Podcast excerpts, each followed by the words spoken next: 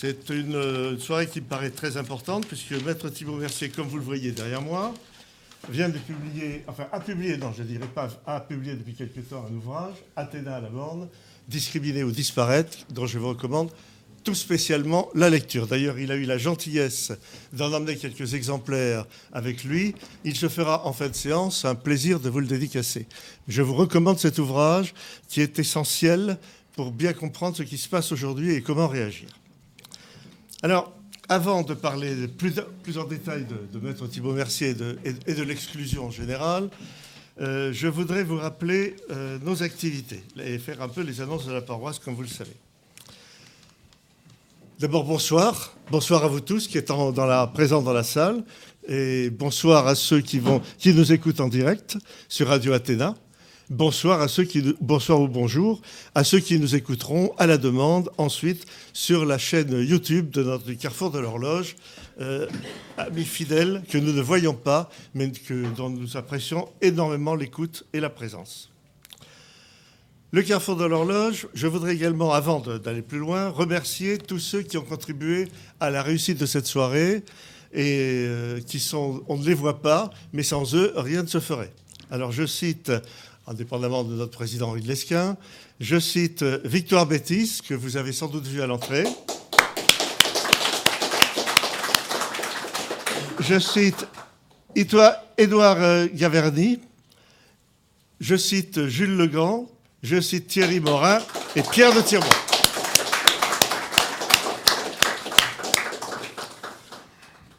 Je ne comme le temps va passer très vite, je ne vais pas prendre la parole très longtemps. Et cependant, j'ai des choses à vous dire assez, qui paraissent importantes. Donc je vais essayer de contracter mon propos. Je vous convie tous, ceux qui sont présents dans la salle ce soir, ceux qui nous écoutent en direct et ceux qui nous écouteront à la demande, je vous, je vous convie tous le samedi 12 octobre de 15h à 18h à l'amphithéâtre Santorin au centre de conférence qui se trouve 8 rue d'Athènes pour notre rencontre. Paris 9e, merci Président, pour notre rencontre annuelle euh, euh, dogmatique. Et la, séance du 12 octobre sera consacrée tout entière à la pensée politique de notre regretté Yves vient de revenir un petit peu sur les différentes facettes de sa personnalité politique et de sa pensée. Pour ceux qui ne le connaissent pas, ça sera une excellente occasion de découvrir un penseur absolument unique et essentiel dans l'histoire, dans notre histoire contemporaine. Donc euh, je ne citerai pas tous les intervenants très rapidement. Outre le président de l'ESCA, il y aura Michel Geoffroy, Olivier Tournafont, Nicolas Stocker et Denis Pluvinage. Je vous recommande de venir nombreux à cette séance, vous ne le regretterez pas. Présidé par Pierre Milan. Ah, je ne savais pas. Alors, donc, euh, alors, présidé par Pierre Milan, je ne dirais pas à l'insu de son plein gré, mais voilà, je ne le savais pas, président. Mais ça ne fait rien, c'est toujours un grand plaisir. Autre nouvelle, autre, euh, euh, annonce, si vous voulez, le 21 novembre. 21 novembre, conférence débat avec euh, Jean-Paul Gourevitch. Vous connaissez Jean-Paul Gourevitch, le statisticien. Vous l'avez déjà entendu sans doute sur d'autres médias. Il, nous fait, il a demandé à venir ici. Il est ravi de venir. Et nous, organisons un débat entre notre président Henri de Lesca et lui-même sur le thème le grand remplacement, mythe ou réalité? Point d'interrogation. Attends, bah, ne, dévoile pas, ta réponse avant d'avoir fait le débat, c'est quand même dommage. on risquerait d'avoir des doutes quant à, ton, objectivité. Quant à ton objectivité. En décembre, je n'ai pas encore la date parce que je ne l'ai pas encore véritablement contacté sur ce sujet. J'espère avoir Christian Vanès, le député honoraire, membre honoraire du Parlement, vous connaissez, Christian Vanès, sur le thème de son livre, de point, L'identité ou la mort. Alors derrière ce titre un peu pompeux, sachez quand même que la, République ou la mort, c'était le thème de la Révolution de 89. Hein. Donc il ne l'a pas inventé euh, comme ça. Voilà. Alors, euh, nous avions en notre temps, il y a déjà de nombreuses années, euh, parler de l'utopie égalitaire. Et j'avais eu l'honneur, euh, Henri m'avait fait l'honneur de signer un livre de collectif du Carrefour de l'Horloge qui s'intitulait qui s'intitulait la, Le refus de l'exclusion, nouvelle expression de l'utopie égalitaire. Euh, dont je vous ai envoyé un exemplaire, je ne sais pas si vous l'avez, vous l'avez là, ben, c'est parfait. je ne l'ai plus retrouvé dans mes archives, je dois dire. Non, il, est là, il est là, il y en a.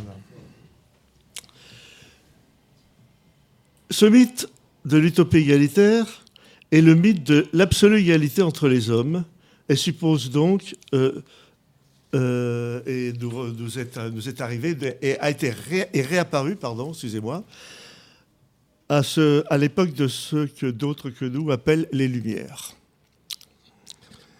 Ce mythe suppose qu'aucune distinction ne doit se faire entre les individus, car il n'y aurait pas de fondement à cette distinction les races n'existent pas, enfin, sous réserve de celle de l'homme blanc, hein, qui, est un peu moins égal que l'autre. Euh, les intelligences ne dépendent que de l'enseignement reçu.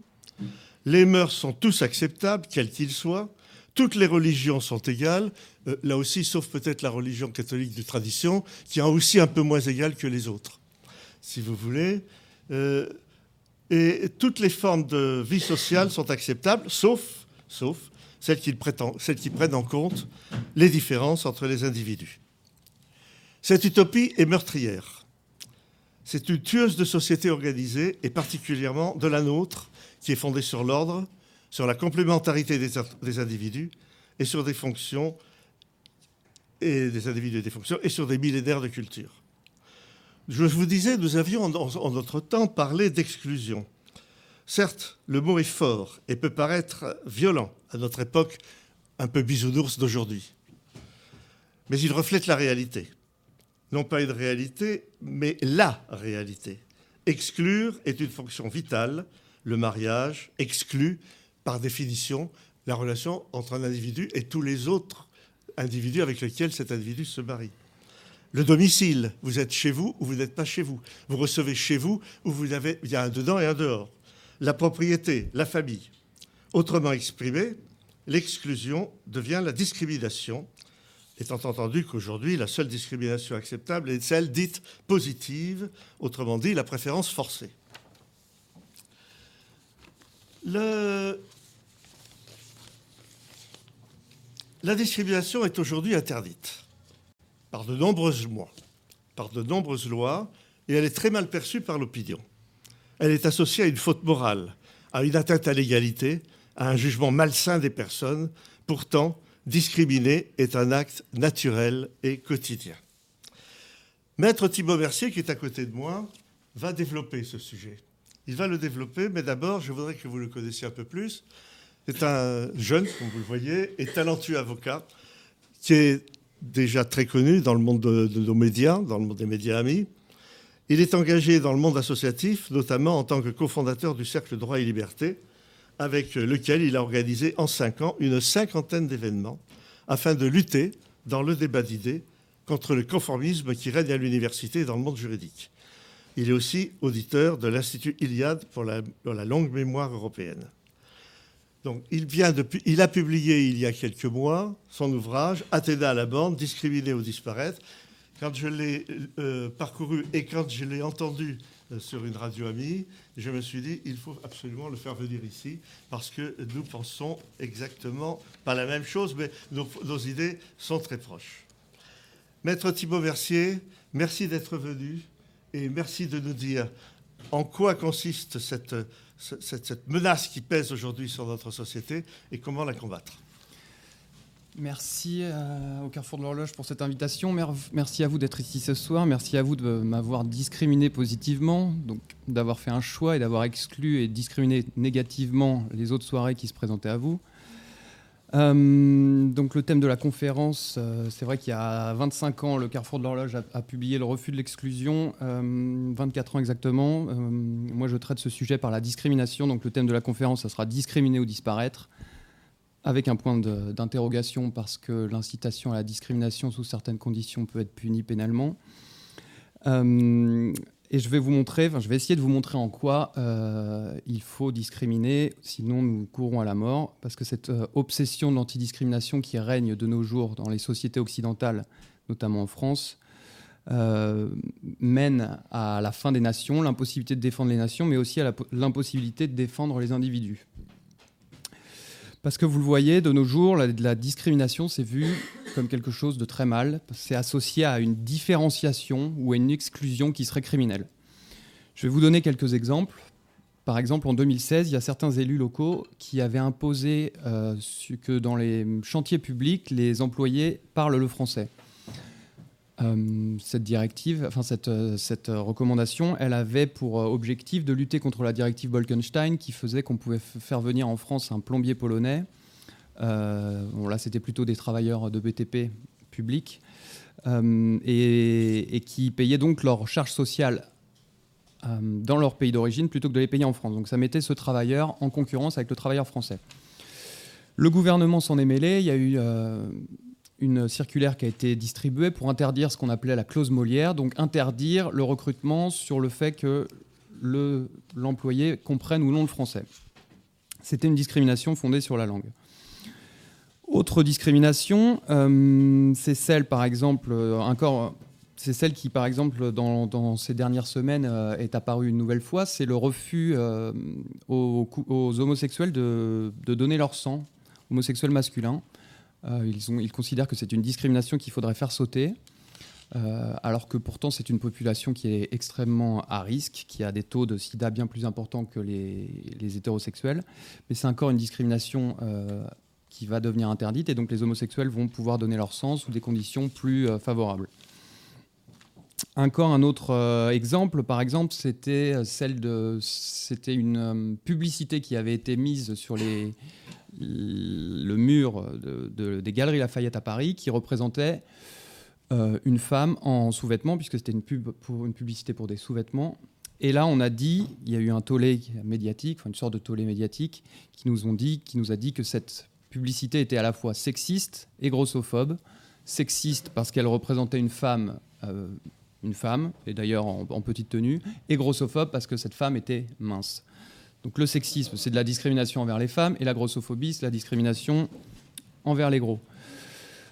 Euh, le mot grossophobe vient de rentrer dans le dictionnaire d'ailleurs. Et il y a eu, deux campagnes officielles de la mairie de Paris pour euh, sensibiliser à ce nouveau fléau qui serait le rejet des gros par euh, la société actuelle.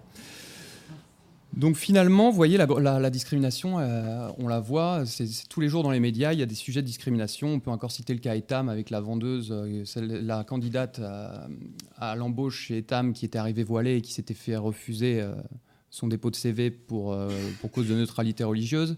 Elle a dit que c'était de la discrimination à l'embauche pour cause de religion. Donc finalement, on nous interdit toute discrimination. Qu'est-ce qu'on nous interdit de faire? On nous interdit de distinguer et de préférer.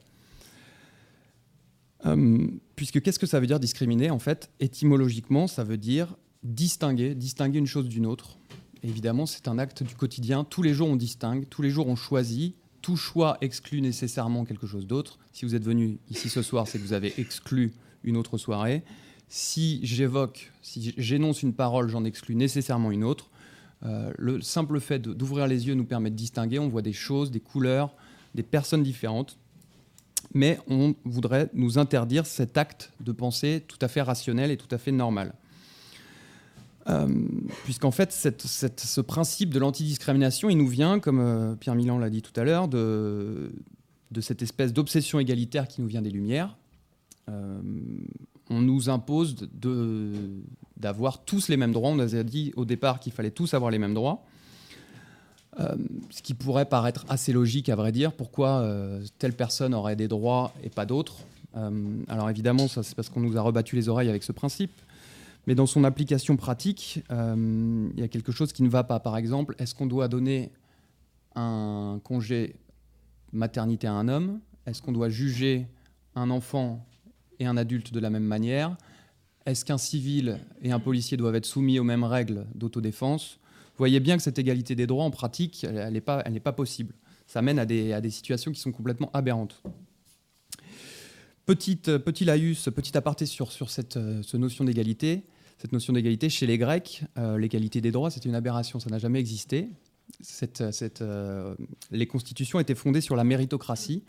Donc plus on avait de mérite, plus on avait de droits, et aussi plus on avait de devoirs. Donc c'était tout ça était lié. C'était des privilèges, mais ces privilèges, ils n'étaient pas euh, exorbitants, ils étaient donnés parce que vous aviez aussi plus de devoirs envers la société.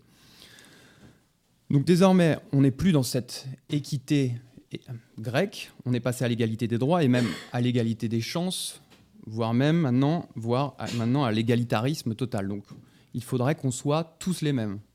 Euh, ce n'est plus une égalité des droits, c'est une égalité de conditions, c'est l'égalitarisme total. Et c'est même maintenant, ça a mené à une sorte de darwinisme inversé, puisque ça nous mène à hum, diminuer ceux qui ont du talent, ceux qui sont plus beaux, ceux qui sont plus talentueux, on va les rabaisser pour les ramener vers le bas, pour faire en sorte que tout le monde soit égal. Cet égalitarisme, vous avez bien vu, il est, il est dans, notre, dans notre vie tous les jours. On est tous pareils, on se vaut tous, on a tous la même valeur.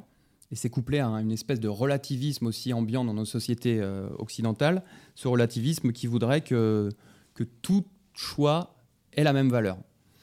Donc si on couple égalitarisme, toutes les personnes se valent, toutes, toutes les personnes sont pareilles, et le relativisme, tous les choix se valent, pourquoi on devrait choisir? Donc Dans ces cas-là, pourquoi on devrait discriminer? Euh, Et évidemment, si on, choisit, si on ne doit pas choisir, on ne discrimine pas, et donc en fait on est dans l'indifférenciation, tous les mêmes, tous les mêmes droits, euh, tous la même tête, tous la même race, tous la même religion, la même nation, l'espèce de, lubie de cette humanité euh, unifiée euh, qui n'a jamais existé et qu'on voudrait faire exister. Donc ça, c'est pour le principe d'antidiscrimination. Mais dans la loi, ce principe, il a été traduit. il a été notamment traduit par la loi Pleven de 72, que vous connaissez peut-être, puisque c'est la loi qui a créé l'incitation à la haine raciale dans notre droit. Alors, qu'est-ce que c'est que discriminer dans la loi et quelles sont les discriminations interdites?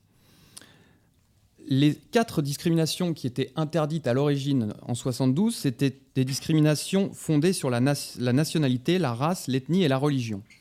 Ces quatre critères étaient mis en cause si vous refusiez une embauche, un bien ou un service à une personne en fonction de ces quatre critères. On peut y revenir rapidement. La religion. On peut dire que c'est normal que la, la République, qui se veut laïque, refuse tout choix euh, fondée sur la religion. Donc si la, République décide de le faire, très bien, mais elle l'a aussi, l'a aussi imposé aux citoyens. Désormais, les citoyens n'ont plus le droit de choisir en fonction de la religion de, euh, leurs concitoyens. Donc si vous voulez réserver un appartement à quelqu'un qui partage la même religion que vous, vous n'avez pas le droit de le faire. Alors en tout cas, il ne faut pas le dire. Euh, la race, la religion ne reconnaît, la, la République française ne reconnaît plus les races non plus. Maintenant, on parle de prétendues races. L'ethnie, alors on voudrait nous faire croire que c'est euh, un synonyme de race, mais pas du tout. C'est plutôt un ensemble d'individus que rapprochent des traits communs, notamment une unité d'histoire, de langue et de culture. On peut tout à fait adopter euh, cette, définition pour la France. Et enfin la nation, qui est quand même le critère le plus euh, problématique, puisqu'on interdit à la France et aux citoyens français d'avoir une préférence, donc une préférence nationale pour leurs concitoyens. Si on interdit à une nation et à des concitoyens de privilégier les leurs, en fait, on fait sauter l'idée même de nation. Puisque quel est l'intérêt d'un État C'est de permettre la préservation de ses citoyens. Alors maintenant, on n'a plus le droit de pratiquer cette préférence nationale, c'est vu comme une aberration. On relie ça au Front National, alors qu'en fait, c'est quelque chose de tout à fait normal. Ça se passe dans tous les pays du monde, sauf en Europe. Aux États-Unis, c'est pratiqué, en Amérique du Sud, euh, les pays asiatiques, les pays euh, africains, tout le monde pratique la préférence nationale et c'est tout à fait logique si on, interdit cette préférence nationale, on fait sauter l'idée même de nation. En plus, euh, on fait sauter l'idée de nation, mais alors interdire de préférer, interdire ces, discriminations qui sont mal vues, en fait, on fait, on fait sauter les liens sympathiques qui nous unissent euh, aux autres, puisqu'on a tous tendance à privilégier les nôtres. vous allez privilégier d'abord votre famille proche, vos enfants, ensuite vos cousins, ensuite votre voisin, ensuite la personne qui habite la même ville que vous. Donc c'est tout à fait normal de, pratiquer cette préférence. Alors vous me direz, si on, commence à autoriser les discriminations fondées sur la religion, euh, on va amener le communautarisme. Si on commence à, autoriser les discriminations fondées sur l'orientation sexuelle, on va rejeter les, les, homosexuels, par exemple. Écoutez, cette loi, elle a voulu plus d'intégration, plus d'égalité, mais finalement, elle a encore plus mené à de la ségrégation. Puisque maintenant, bon, déjà, vous voyez tous qu'on est dans un pays multiculturel, multicommunautaire, que les communautés sont toutes en guerre les unes contre les autres. Euh, donc cette loi n'a pas du tout empêché ce multiculturalisme et la guerre des communautés les unes contre les autres. Et au contraire, elle, elle a incité ces communautés à se regrouper en communautés pour défendre leurs intérêts catégoriels. Puisque maintenant, vous n'avez plus intérêt à vous dire français, donc euh, un national, la nation qui subsumait toutes ces identités particulières, maintenant vous avez intérêt à vous dire homosexuel, ou juif, ou musulman, ou chrétien, ou noir, tout ça pour pouvoir faire partie de ces associations qu'on connaît bien, comme le CRIF, la LICRA, le CRAN, euh, qui voudraient défendre des intérêts catégoriels plutôt que défendre le bien commun ou l'intérêt national, l'intérêt national qui est partagé, euh, le bien commun qui est également partagé et qui, est forcément, euh, qui sera forcément plus difficile à mettre en œuvre avec des communautés qui se tirent chacune la couverture étatique les unes aux autres. Donc ça, c'était les quatre critères à l'origine de la loi Pleven. désormais, on est à 24 critères. je vais vous lire quand même l'article du code pénal, parce qu'il vaut, le détour pour vous, vous, allez voir que vous, vous serez tous les jours en discriminant. Constitue une discrimination toute distinction opérée entre les personnes sur le fondement de leur origine, leur sexe, leur situation de famille, leur grossesse, leur apparence physique, leur particulière vulnérabilité résultant de leur situation économique, apparente ou connue, de leur patronyme, de leur lieu de résidence, leur état de santé, leur perte d'autonomie, leur handicap, leurs caractéristiques génétiques, leurs mœurs, leur orientation sexuelle, leur identité de genre, la théorie du genre, vous voyez, dans la loi française, leur âge, leur opinion politique, leur activité syndicale, leur capacité à s'exprimer dans une langue autre que le français, leur appartenance ou leur non-appartenance vraie ou supposée à une ethnie, une nation, une prétendue race, une religion déterminée. Bon courage si vous agissez dans la vie pour ne pas euh, un jour tomber sous le coup de cette loi. Euh, le, simple fait de réserver un appartement à une personne que vous connaissez bien parce que vous connaissez ses mœurs sera de la discrimination fondée sur les mœurs, c'est interdit. Puis en plus, dans les faits, euh, alors par exemple, euh, s'exprimer dans une langue autre que le français, mais tous les employeurs français demandent que leurs employés parlent le français, ce qui est logique pour comprendre les instructions, les instructions de sécurité. voilà, donc tout le, monde tout le monde recrute selon ces critères. Aller dans un restaurant chinois, toutes les personnes sont chinoises. toutes les entreprises familiales recrutent, recrutent en fonction de critères qui sont normalement interdits. Donc ça, c'est pour la loi française. Alors, comme je vous l'ai dit, euh, je pense que cette loi, elle a, finalement, elle nous a mené à la dénationalisation de l'État. Elle nous a divisés. Et en plus, euh, elle a mené à une sorte de, de toute puissance du juge. Parce que comment vous allez pouvoir prouver que vous avez discriminé ou non? Quand vous allez devant le juge, normalement, le juge doit juger d'un crime de quelque chose de tangible, objectif, de quelque chose que vous avez fait euh, qui sera vérifiable. Là, une personne qui, par exemple, n'a pas été embauchée va aller devant le juge et va dire cette personne m'a discriminé parce que je suis noir, parce que je suis homosexuel, parce que j'ai un voile. Comment cette personne va-t-elle pouvoir prouver euh, qu'elle a été discriminée? Alors, le juge, la loi française a dit, ben voilà, la personne ne pourra pas prouver qu'elle a été discriminée, donc on a renversé la charge de la preuve. Maintenant, c'est à la personne, donc à l'employeur par exemple, qui aurait refusé un emploi, de prouver qu'il n'a pas discriminé. Comment il va faire? Il va pas pouvoir non plus. Donc le juge, il va essayer d'aller voir euh, des choses qui tournent autour, de, par exemple, de la vie de l'employeur. Euh, des, ouvrages qu'il aura écrits, par exemple, hein, Discriminer ou disparaître, imaginez, euh, ou alors de ses activités politiques. dans le cadre de perquisition, il y a même des policiers qui ont noté certains ouvrages qui étaient dans une bibliothèque. Le juge s'en est servi pour, pour dire que la personne pensait mal. vous voyez là, en fait, on va donner au juge une espèce de pouvoir d'inquisition. Donc on revient à une justice finalement qui est théologique et le juge va sonder vos cœurs et vos reins pour essayer d'extraire le mal en vous et voir si vous avez été un dangereux discriminant. Ça, c'est pour le droit. Euh, alors évidemment, on est dans des sociétés qui sont très juridicisées, mais aussi on est dans des sociétés qui sont totalement, euh, où le droit est totalement dépassé par le dogme. Maintenant, c'est un dogme, cette antidiscrimination, tout comme l'antiracisme. Euh, on n'a plus besoin du droit pour faire appliquer l'obsession antidiscriminatoire. Et là, je vais vous citer le cas Etam que j'ai évoqué rapidement en, introduction. C'était le cas de cette jeune femme euh, qui était voilée, qui est allée déposer son CV dans une boutique de lingerie pour être vendeuse. Alors déjà, on peut se poser la question d'une musulmane pratiquante qui veut aller vendre de la lingerie. C'est un peu euh, normalement en dehors de ses principes religieux. La vendeuse de la boutique lui a refusé le CV parce qu'elle a évoqué une charte de neutralité religieuse qui, enfin, le règlement intérieur pardon, de, la, société qui implique la neutralité religieuse. Cette jeune femme qui a été euh, donc discriminée à l'embauche, ce qui est le cas, hein, de toute façon elle n'a pas été choisie, elle a nécessairement été discriminée, euh, et allait se répandre sur Twitter en disant que Etam était raciste et refusait les employés musulmans. Euh, évidemment, les médias sont toujours en quête du buzz, donc il y a eu un relais important sur les réseaux sociaux et dans certains médias. Et, euh, là, on n'a pas eu besoin d'aller devant le juge. La gérante de la boutique Etam a été mise à pied. Et évidemment, il y a eu une espèce de bad buzz, excusez-moi l'anglicisme, contre Etam. le directeur général de Etam a dû s'excuser sur Twitter pour, pour, mettre, pour essayer de mettre fin à cette polémique. Donc vous voyez là, cette obsession d'antidiscrimination a coûté son emploi à une personne. Il y a un exemple encore que je vais vous citer qui, vient des États-Unis. Quand ça se passe, euh, toutes les choses mal qui nous arrivent en général, il faut aller voir du côté des États-Unis. Elles arrivent avant et elles viendront chez nous. C'était euh, le cas d'une personne de couleur noire qui est rentrée dans un, magasin de café qui s'appelle Starbucks et qui a demandé à aller aux toilettes. Il n'avait pas consommé euh, dans la boutique, donc la gérante de la boutique lui a refusé l'accès aux toilettes, ce qui est une règle assez classique. Vous entrez dans n'importe quelle brasserie parisienne, on va vous refuser l'accès si vous n'avez pas consommé. Cette personne qui s'est dit discriminée euh, en fonction de sa couleur de peau a été se plaindre sur Twitter. Il y a eu aussi un tollé qui, s'est mis en place. Euh, donc là, Starbucks s'est un peu emballé. Euh, ils se sont, le PDG de la multinationale hein, s'est excusé publiquement. Ça n'a pas suffi. il y a eu la, campagne médiatique contre Starbucks a continué. Donc là, ils ont limogé la gérante de la boutique et ça n'a pas encore suffi. Et là, enfin, ça s'est calmé parce que le PDG de la multinationale a, pendant une demi-journée, fermé euh, l'ensemble de ses 8000 boutiques américaines pour donner à 17 000 de ses salariés une formation contre le racisme et la discrimination.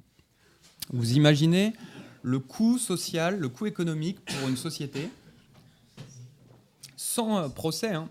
donc la présomption d'innocence euh, balayée, vous voyez, donc ça, ça suffit, cette obsession d'antidiscrimination suffit pour euh, vous déclarer votre mort sociale ou votre mort économique.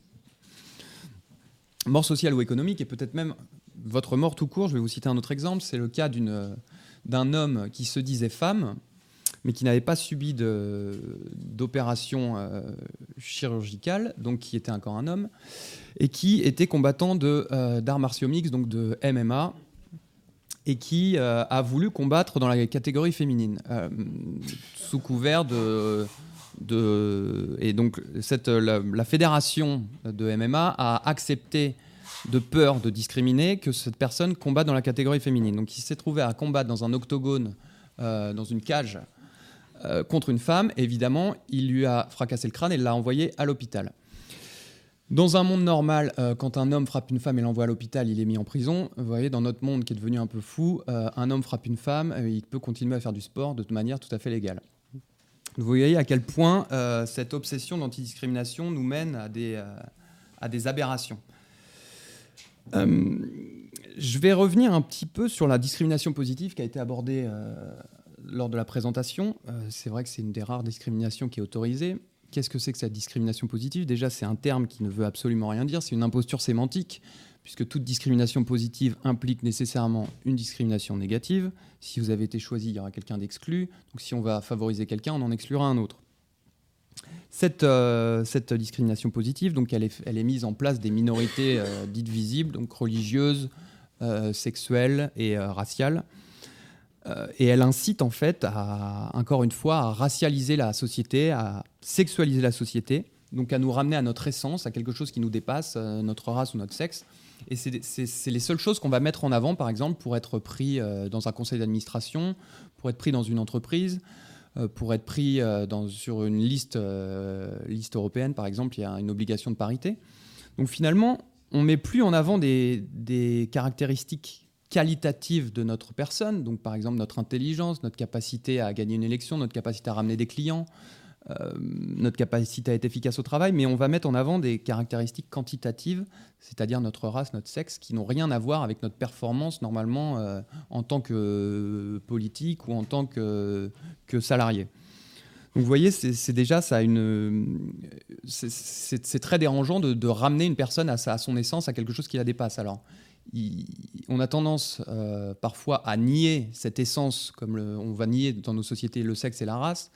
Donc il faut quand même pas, il faut quand même pas, euh, il faut quand même rappeler que ça existe, mais il faut pas tout ramener à ça, il faut pas tout ramener au sexe, tout à la race. Il y a quand même la culture qui, euh, qui transcende un peu tout ça et qui peut amener l'individu à, s'élever. et en plus, cette discrimination positive, en fait, c'est pas une lutte pour l'égalité. Euh, on ne cherche pas, par exemple, l'égalité homme-femme au travail. Au contraire, on, on, ne cherche pas euh, dans ce féminisme cette égalité, euh, cette harmonie entre les hommes et les femmes. On cherche encore, une fois plutôt, la prise du pouvoir. C'est une lutte pour le pouvoir. Donc, on veut faire tomber le, patriarcat, le patriarcat blanc, c'est un peu ce que Delphine Ernotte, la directrice de France 2, avait dit qu'à compétence égale, un homme blanc de plus de 50 ans ne serait pas sélectionné. Euh, donc en fait, on voit bien qu'on s'en fiche des compétences. Ce qu'on ce qu'on voudrait maintenant dans cette discrimination positive, c'est mettre en avant des femmes, euh, des noirs, des homosexuels. On ne sait pas trop pourquoi. Par principe, ça serait bien d'en avoir, euh, peu importe leur, talent. et en plus, ça pose un autre souci, c'est que maintenant, il y, a un problème de représentation et de légitimité de celui qui prend la parole. Par exemple, on ne pourrait plus dire qu'un blanc aurait le droit de prendre la parole pour un noir. C'est devenu interdit. Euh, un hétérosexuel n'a plus le droit de prendre la parole pour défendre un homosexuel. On va lui dire de toute façon, euh, tu n'en es pas, tu n'es pas de notre bord, tu n'es pas comme nous, tu n'as pas le droit de nous défendre. Euh, c'est ce qui était arrivé, c'est ce qui est arrivé d'ailleurs dans une affaire devant la Cour européenne des droits de l'homme. Un avocat avait reproché à un jury d'assises d'être trop blanc. Euh, il avait dit que le prévenu était, euh, euh, d'une ethnie différente, je ne sais laquelle, et donc que le, juré n'aurait pas été assez objectif puisqu'il était blanc. Imaginez si c'était si l'avocat avait dit que le jury était trop noir, ce qui serait passé. Bon là, évidemment, la CEDH a dit que la liberté d'expression de l'avocat devait prévaloir et qu'il avait le droit de dire que le jury était trop blanc là encore, on voit, que cette euh, obsession de l'antidiscrimination, elle ne joue que dans un, que dans un sens. Hein. Celui qui a le droit d'être discriminé, c'est l'homme blanc de plus de 50 ans, hétérosexuel, catholique. Euh, alors, euh, j'avais un petit exemple que j'ai retrouvé récemment. Ah oui, alors euh, voilà, cette, idéologie de l'antidiscrimination nous vient beaucoup des États-Unis. Il y a beaucoup d'études qui viennent et qui sont reprises telles quelles, euh, qui sont reprises telles quelles par, euh, par nos médias ou alors dans les entreprises. Et par exemple, il y a des exemples qui nous disent que, que le CV de personnes blanches aux États-Unis a 70% de plus de chances d'être choisi que, que le CV de personnes de couleur. Alors, on peut se dire que c'est peut-être la vérité, mais si on va par exemple en Chine, j'imagine que le, CV des personnes blanches, euh, il ne fait pas 70% de réussite. Le, CV de personnes blanches en Afrique, c'est la même chose. Le CV de personnes blanches euh, en Asie, au Japon, en Chine, euh, au Qatar, dans les pays du Golfe, à mon avis, le blanc est discriminé. Là, on n'y voit pas de mal, vous voyez? Donc cette, obsession de l'antidiscrimination, on va l'appliquer seulement aux pays occidentaux. Les pays occidentaux n'ont pas le droit de défendre leur culture, mais les pays non occidentaux, eux, ont le droit de la défendre, ont le droit de la défendre chez eux, mais ont aussi, le droit de la défendre chez nous. ça, c'est quelque chose qui, est quand même assez euh, typique. On voudrait nous faire croire que ce droit de l'antidiscrimination est totalement neutre, que euh, ce principe est normal, mais en fait, il ne s'applique toujours qu'aux mêmes personnes. Euh, deux autres exemples qui sont assez marrants, qui nous sont sortis par les Américains. Euh, on se rend compte que la discrimination, ça va bien plus loin. Euh, vous vous rendez compte, euh, quand vous tombez en panne, que vous avez un pneu à changer et que vous êtes dans un parking, vous allez aller voir un homme plutôt qu'une femme. Et ça, c'est sorti dans des études américaines. C'est une honte qu'on aille demander à un homme de nous aider à changer une roue plutôt qu'une femme. Évidemment, un homme est plus, normalement plus fort, plus apte à nous sortir de la panade, mais ça serait de la discrimination. Donc on, on devrait contre le sens commun, aller demander à une femme de nous aider à changer une roue. Autre discrimination totalement interdite, c'est celle maintenant sur le CV. C'est très mal vu. Vous voyez, euh, dans ces études américaines, on, a remarqué que les, entreprises de la Silicon Valley avaient tendance à recruter des employés euh, en fonction de l'université à laquelle ils avaient été et aussi en fonction des entreprises dans lesquelles ils avaient travaillé avant. Et que c'était de la discrimination peut-être que ces entreprises de la Silicon Valley auraient dû aller recruter le garagiste du coin pour travailler euh, dans leur société. Vous voyez, c'est complètement délirant. Maintenant, il ne faut même plus recruter sur le talent, il faut recruter sur des choses euh, qui sont complètement aberrantes. On ne sait pas quoi. Toujours, ça va être la race, la, religion, l'orientation sexuelle. Donc, c'en est fini en fait de cette recherche euh, de la, performance ou du talent. On va, on va chercher autre chose. On va chercher l'égalité entre les races, entre les sexes comme je l'ai dit, cette, euh, notion d'antidiscrimination, elle est, elle est empreinte d'une sorte de haine de soi, d'un sous-marxisme culturel euh, qui voudrait qu'on euh, divise la société non pas entre prolétaires et bourgeois, mais plutôt entre discriminés et discriminants, entre oppressés et oppressants. oppresseurs plutôt. Donc ça, c'est encore, euh, c'est bah, toute cette idéologie euh, qu'on veut nous imposer, la repentance de l'homme blanc, euh, qui est fondée sur euh, ses exactions supposées lors de la colonisation, de l'esclavage, et plus récemment de la Seconde Guerre mondiale.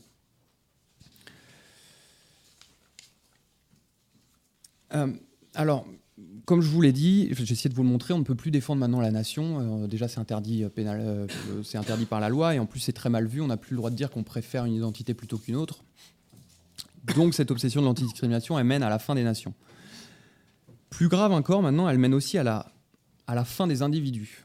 Euh, puisque maintenant, euh, comme toute discrimination est interdite et que l'individu est devenu tout-puissant, il peut, euh, il peut choisir, selon ce qu'il arrange, son sexe, sa race, sa nation, sa religion. C'est un individu qui refuse tous ces déterminismes, déterminismes qui font qu'on est ce que l'on est, que notre identité est normalement inchangée tout au long de notre, notre vie. Ces déterminismes, ça serait vu comme les barreaux d'une prison. Donc si vous naissez homme, euh, c'est une prison, il faut pouvoir vous en délier. Votre raison pure doit vous permettre de vous élever au-dessus de cette prison corporelle et vous pouvoir devenir une femme si vous le voulez. Euh, et en fait, on voit que l'individu, ça serait une victime perpétuelle de, ces discriminations naturelles. Parce que déjà, il y a la société qui vous opprime, qui vous discrimine, mais en plus, maintenant, il y a la nature qui vous opprime. Euh, alors, on le voit beaucoup dans le féminisme de combat on nous dit que les femmes sont moins bien payées euh, dans le monde de l'entreprise. Euh, déjà, il y a des études qui nous montrent que, à compétences égales, en général, une femme est payée de la même manière qu'un homme. Ce qui se passe en général, c'est que les femmes ne vont pas si haut euh, dans la hiérarchie du travail. Pourquoi? Notamment parce qu'elles tombent enceintes. Alors évidemment, c'est une discrimination horrible, le fait que les femmes tombent enceintes et que les hommes ne tombent pas enceintes. Et alors vous le voyez, maintenant, il faut donner un congé maternité aux femmes, mais il faut aussi donner des congés paternité aux hommes. Et, les pays du Nord, par exemple, essayent d'égaliser de plus en plus la durée du congé maternité et la durée du congé paternité. Jusqu'à preuve du contraire, c'est pas encore l'homme qui enfante et euh, c'est beaucoup moins difficile pour lui.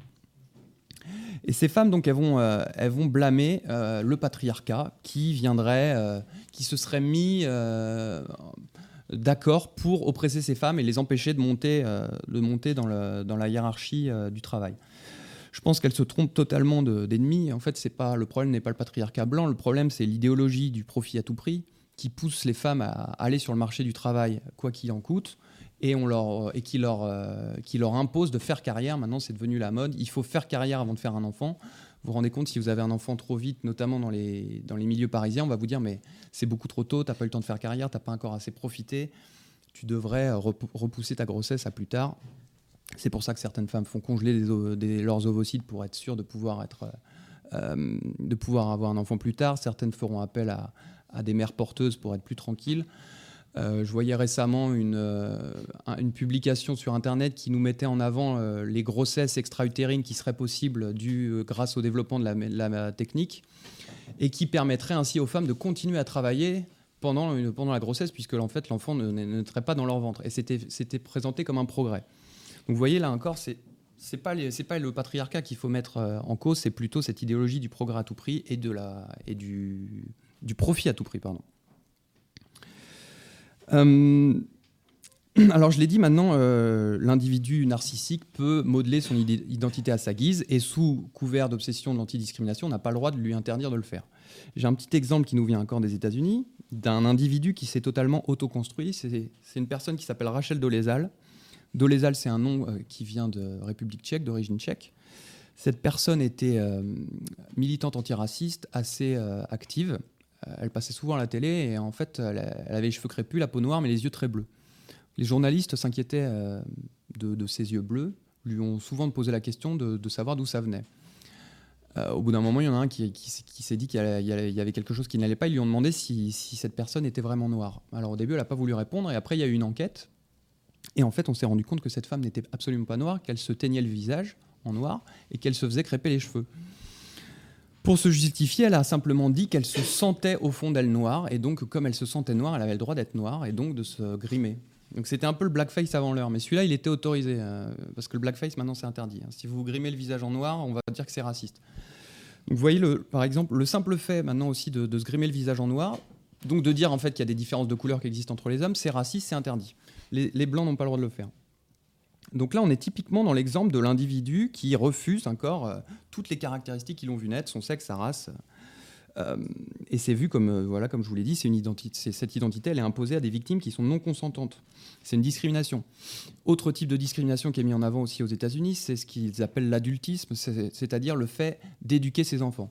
Éduquer ses enfants, ça serait imposer une vision adulte à des enfants, donc ça serait euh, une oppression, donc une discrimination, puisqu'en fait un, enfant a totalement le droit de voir par lui-même ce qu'il peut faire, et donc lui imposer euh, une éducation, ce serait une discrimination.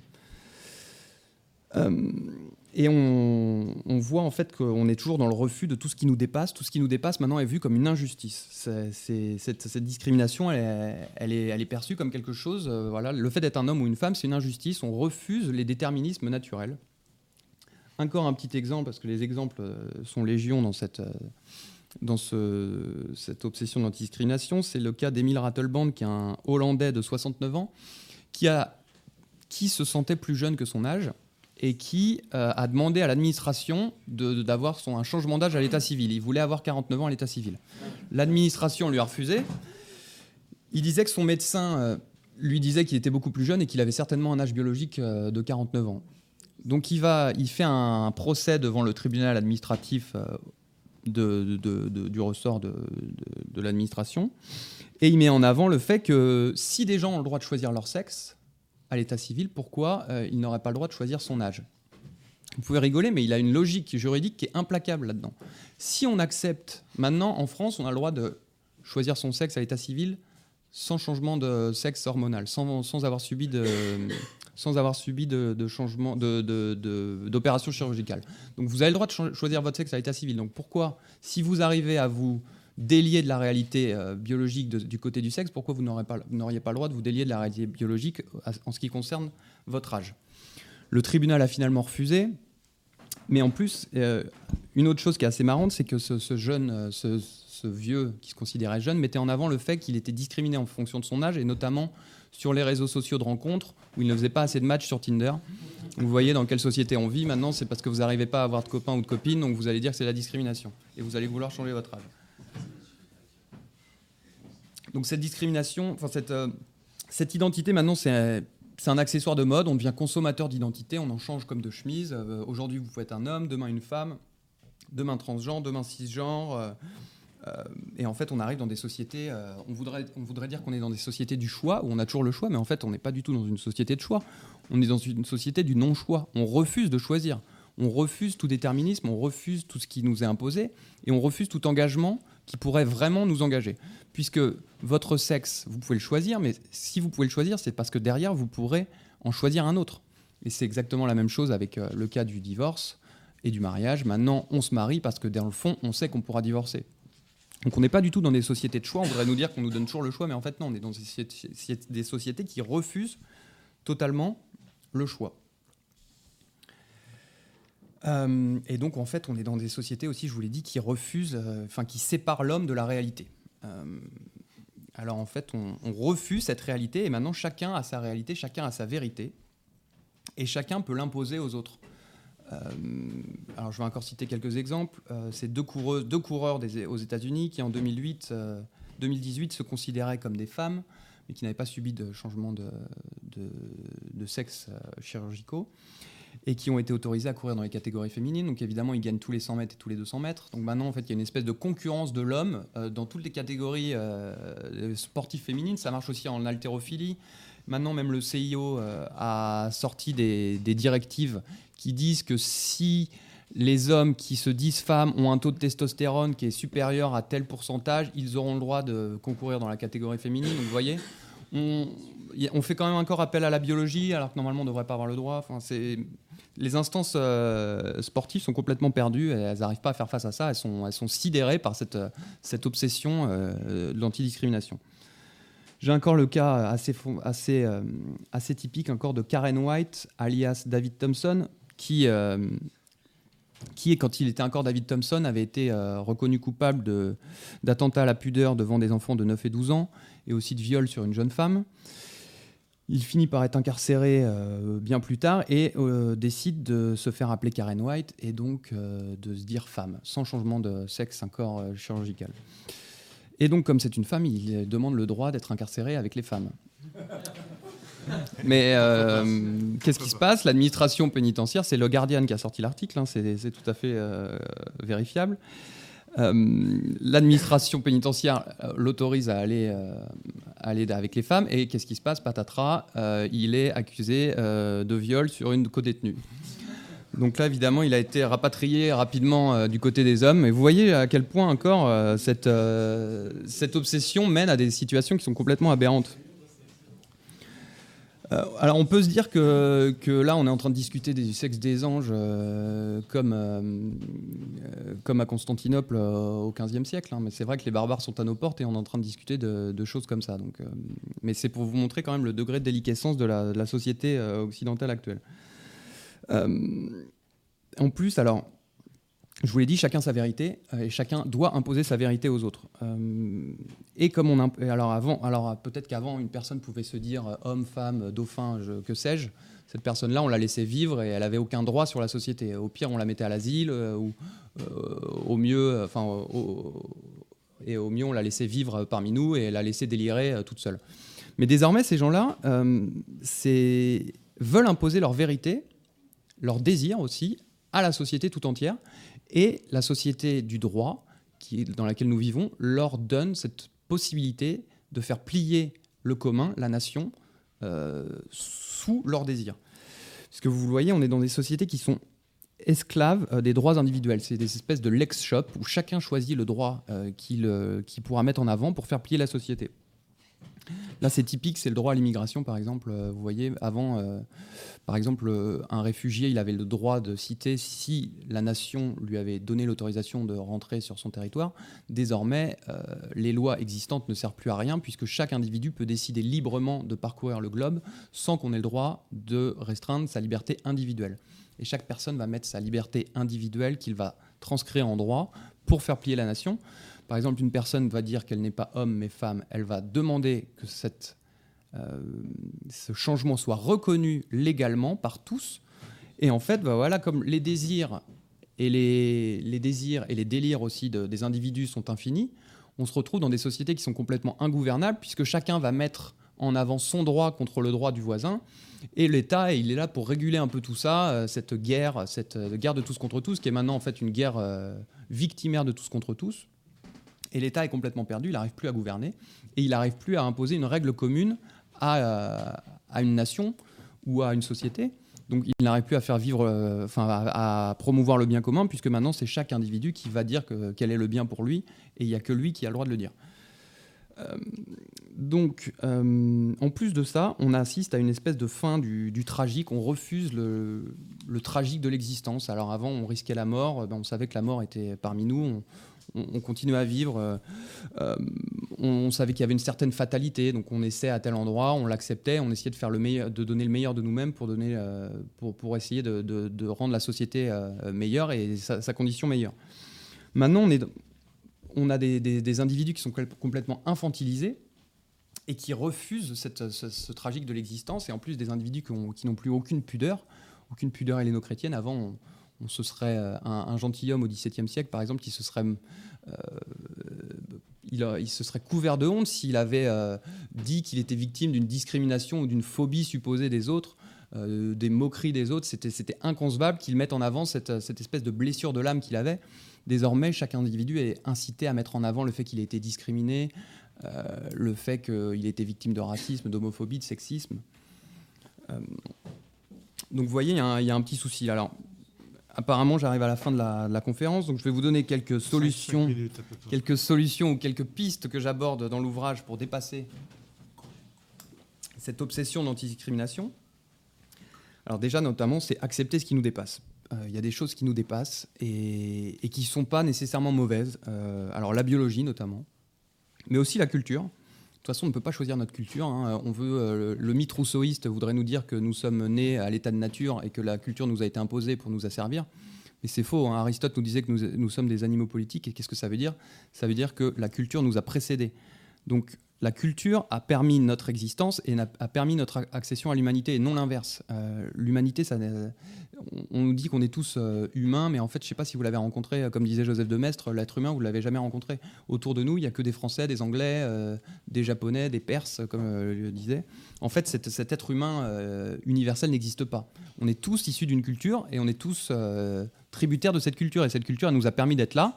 C'est pour ça qu'il faut lui être aussi redevable elle ne vient pas nous asservir, au contraire, elle vient nous permettre, euh, elle vient permettre nos conditions d'existence.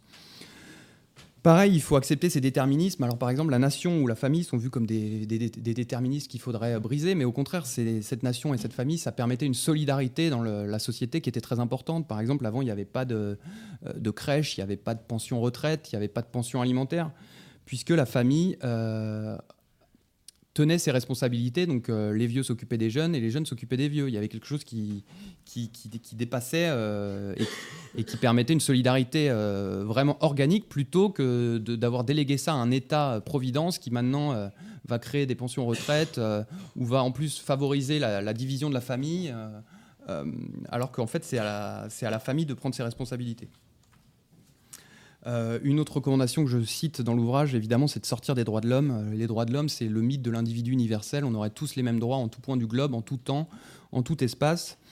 C'est complètement faux. Hein. Euh, les droits sont appliqués à des cultures, à des, périodes données. On peut changer le droit en fonction du moment, en fonction de la culture, en fonction de, plein de, de plein de données. Donc ce droit universel qui s'appliquerait à tous de la même manière n'existe pas. Il faut vraiment sortir de cette logique droit de l'homiste qui est en train de nous, détruire. Et en plus, on voit bien que nous, on va appliquer les droits de l'homme, mais les populations euh, hors, hors, Europe occidentale et hors États-Unis n'appliquent pas les droits de l'homme. Ils n'en ont rien à faire. Au contraire, ils utilisent les droits de l'homme pour mieux nous, détruire. Typiquement, le droit de se vêtir. Euh, alors, le droit de se vêtir, tout le monde a le droit de se vêtir de, la manière dont il veut. Bah, évidemment, ça, c'est euh, un sous couvert de, ce droit de se vêtir. On peut prôner le voile, ou alors le, burkini, ou la burqa à la, piscine. Vous voyez, en fait, c'est complètement, c'est complètement délirant. Pareil, le droit à la libre entreprise, on va nous dire que chacun a le droit à la libre entreprise, mais finalement, c'est aussi euh, une porte ouverte à l'impérialisme économique américain qui, sous couvert de, respect de cette libre entreprise, va pouvoir nous imposer du bœuf aux hormones, euh, des choses comme ça, ou, euh, l'interdiction des, appellations d'origine contrôlée. donc plutôt que ce droit de l'homme, il faut revenir à un droit pour toutes les nations d'être différents. Euh, et à revenir à une espèce de conception holiste de la justice. Holiste, c'est-à-dire que euh, c'est quelque chose qui transcende les individus. Désormais, on est dans des sociétés qui considèrent que la société est égale à la somme de tous les individus. Donc s'il y a 10 individus, la société, c'est 10 individus il faut revenir à une conception holiste qui considère que la société, c'est supérieur à ces 10 individus. Donc il y a peut-être 10 individus, mais il y a quelque chose qui les transcende. C'est cette société qui est organique, qui existe et qui est là, euh, qui doit être protégée en elle-même. Donc on ne peut pas protéger que des individus, il faut aussi protéger des communautés, des nations. Et donc il faut revenir à une espèce de logique, donc contre les droits de l'homme, pour euh, revenir à une défense des communautés euh, organiques. Je crois que j'arrive à la fin de, mon intervention et je pourrais aussi dire un dernier détail, c'est qu'il faut sortir du droit. Maintenant, on est dans des sociétés trop juridiques, juridicisées. Euh, et il faut arrêter de chercher toujours à avoir de nouveaux droits. Au contraire, le droit, ça implique souvent aussi un devoir. Alors euh, maintenant, c'est très mal vu, mais en fait, euh, normalement, tout droit est lié à un devoir. Et, et la liberté, ce n'est pas seulement la liberté de s'extraire de la société ou de la faire plier, c'est aussi la liberté positif de se battre pour cette société, pour qu'elle continue à exister, d'avoir une action politique dans la cité et de comprendre que la cité nous dépasse et qu'on doit la respecter, elle aussi doit nous respecter et qu'on doit faire en sorte de la préserver. Merci beaucoup.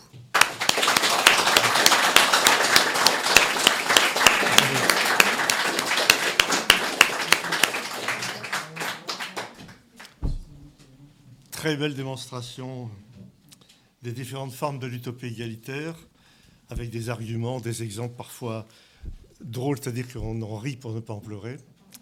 Je vais, je, vais vous laisser la, je vais vous laisser les questions. Je voulais simplement dire le déroulé de la séance maintenant. Nous allons, je vais vous ouvrir la, parole à la salle.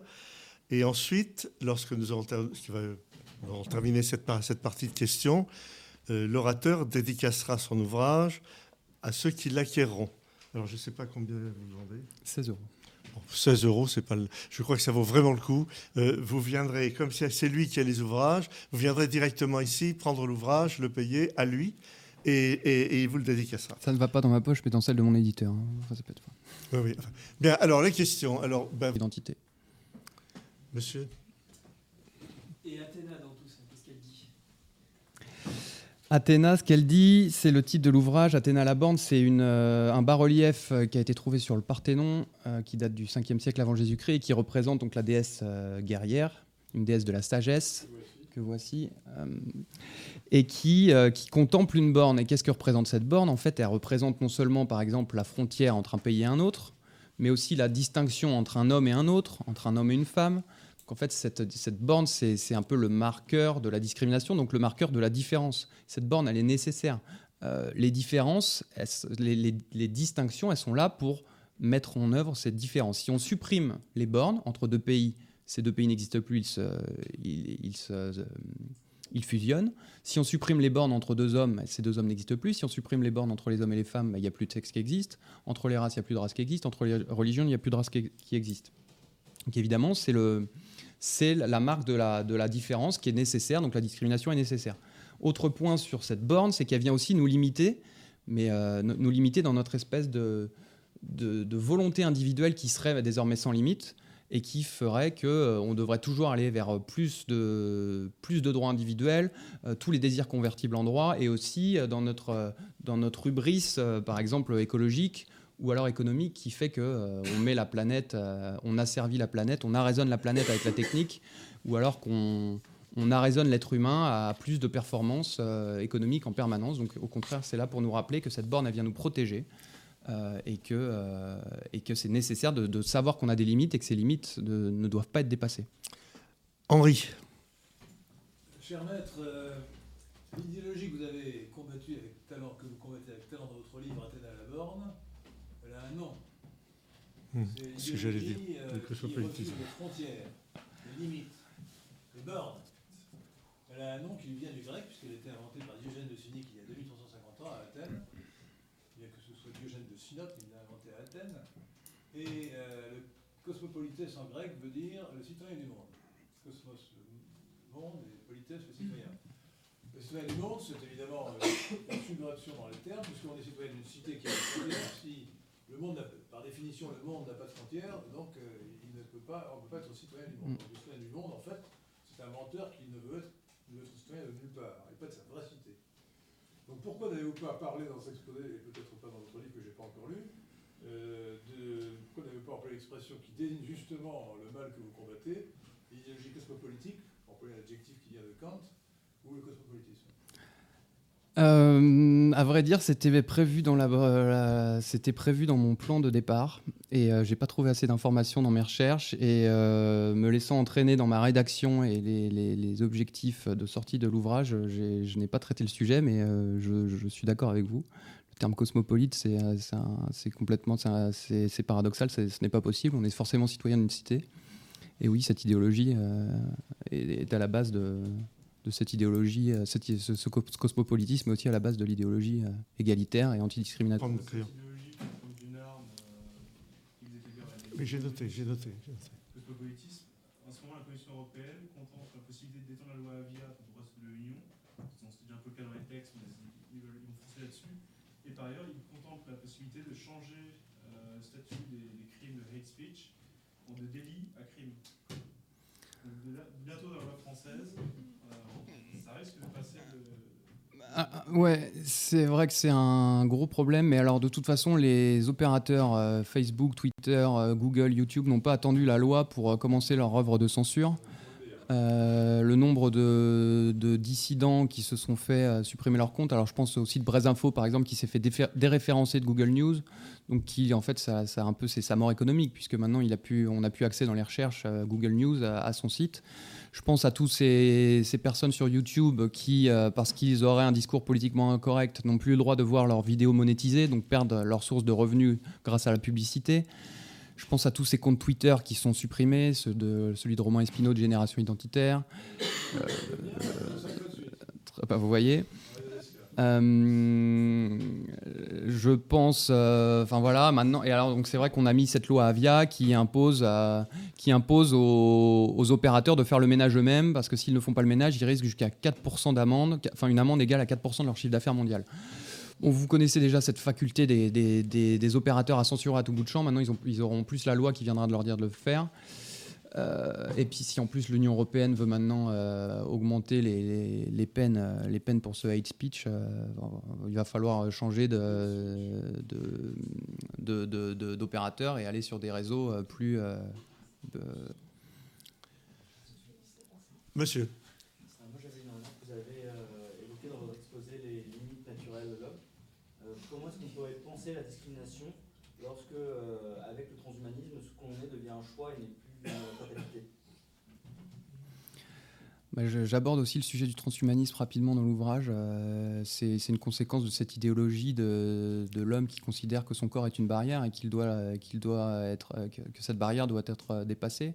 Donc en nous augmentant, en augmentant la réalité puis en augmentant notre propre corps. Donc ça peut commencer par des puces dans le cerveau, euh, des, pilules pour être plus intelligent. euh, euh, comment penser la discrimination là-dessus euh, J'ai pas d'idée euh, particulière. C'est juste encore une conséquence de de, de, ce culte de, du moi-je qui voudrait pouvoir faire ce qu'il veut euh, sans se, sans se euh, soucier des limites euh, qui, qui lui sont imposées et qui sont là euh, pour le servir plutôt que pour la servir. Monsieur. Bonsoir. Abordez-vous le sujet du nouvel ordre mondial et pensez-vous que c'est le but final du nouvel ordre mondial et que c'est le but final de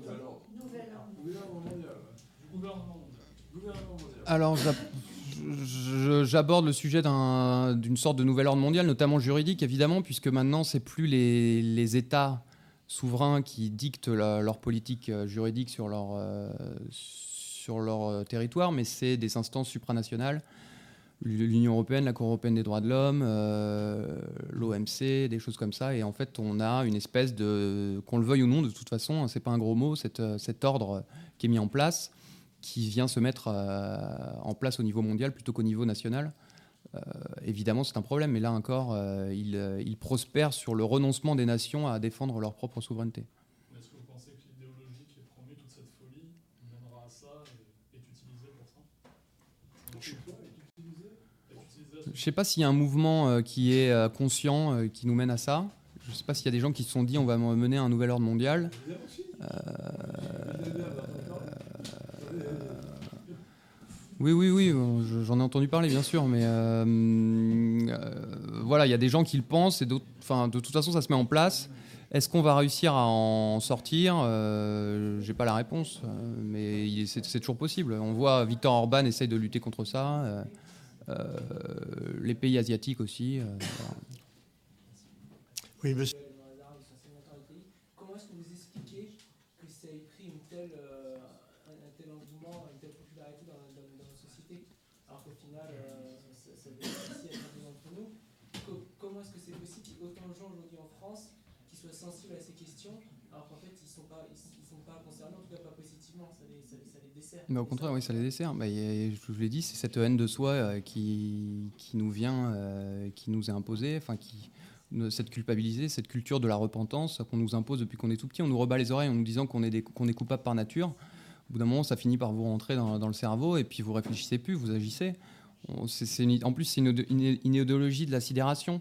C'est-à-dire que même si vous n'êtes pas d'accord, de toute façon, on fera en sorte que socialement vous deveniez d'accord. Donc même si vous n'êtes pas d'accord, vous fermez, euh, vous, la fermez et puis vous, vous acquiescez. Et notamment en public, euh, cette idéologie vous impose. Vous n'avez pas le droit de dire, par exemple, que vous êtes contre la GPA. Euh, puisque c'est, c'est- vous vous rendez compte, vous, refusez euh, à, un couple homosexuel d'avoir des enfants.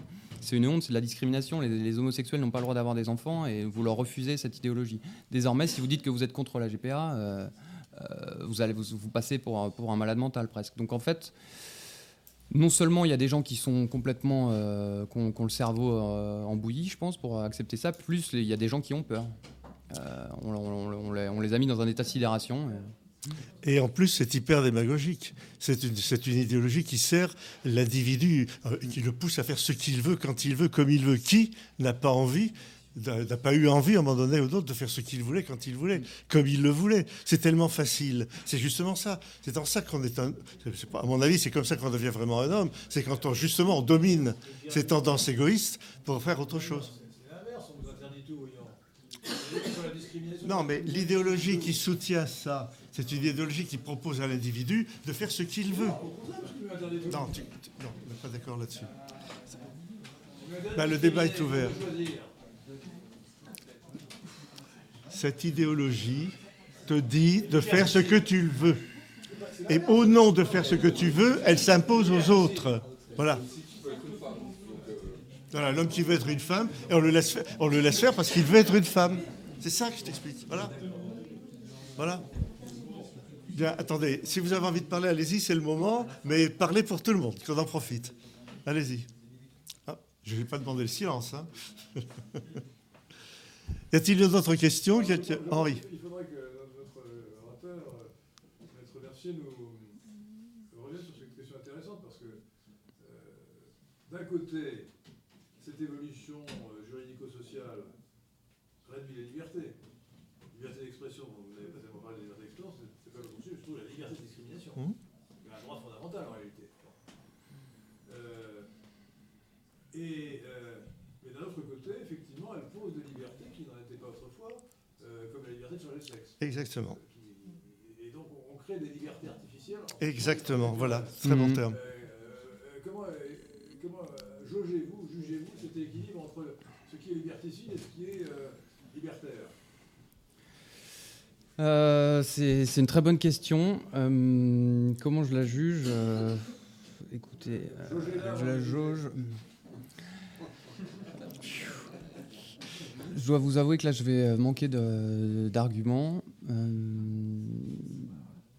c'est vrai que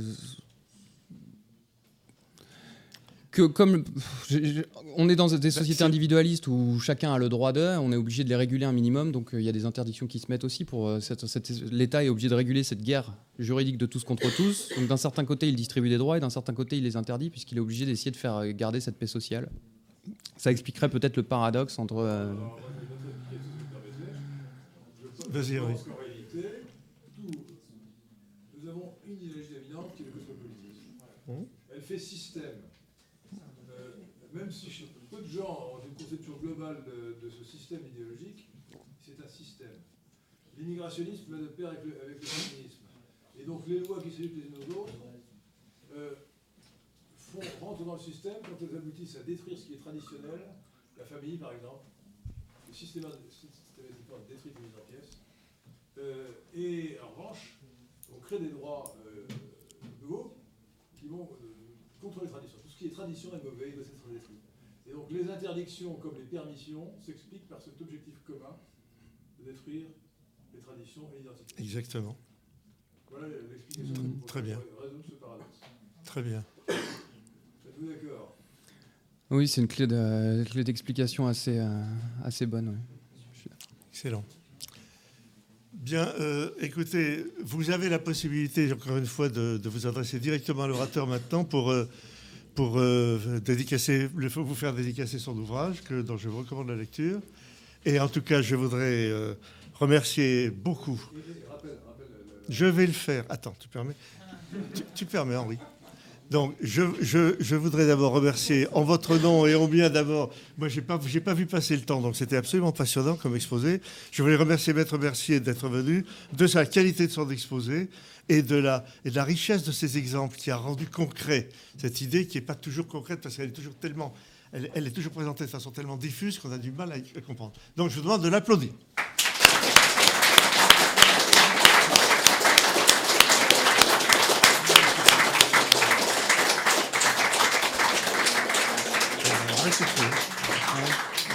Et avant, avant, avant que nous nous quittions, je vous, je vous rappelle le samedi 12 octobre, et je parle aussi à ceux qui nous écoutent maintenant et qui nous écouteront plus tard, amphithéâtre Santorin, centre de conférence 8, euh, rue d'Athènes à 15h, Paris 9e, euh, c'est ça. Rendre le pouvoir au peuple, le message d'Yvan Blot, avec Michel Geoffroy, Olivier Tournafond. S'il vous plaît, attendez, on est, en ligne là. Olivier Tournafond, Nicolas Stocker, Henri Lesquin et Denis Pleuvillage. Merci beaucoup, merci à tous. Et bonne soirée. Très bien.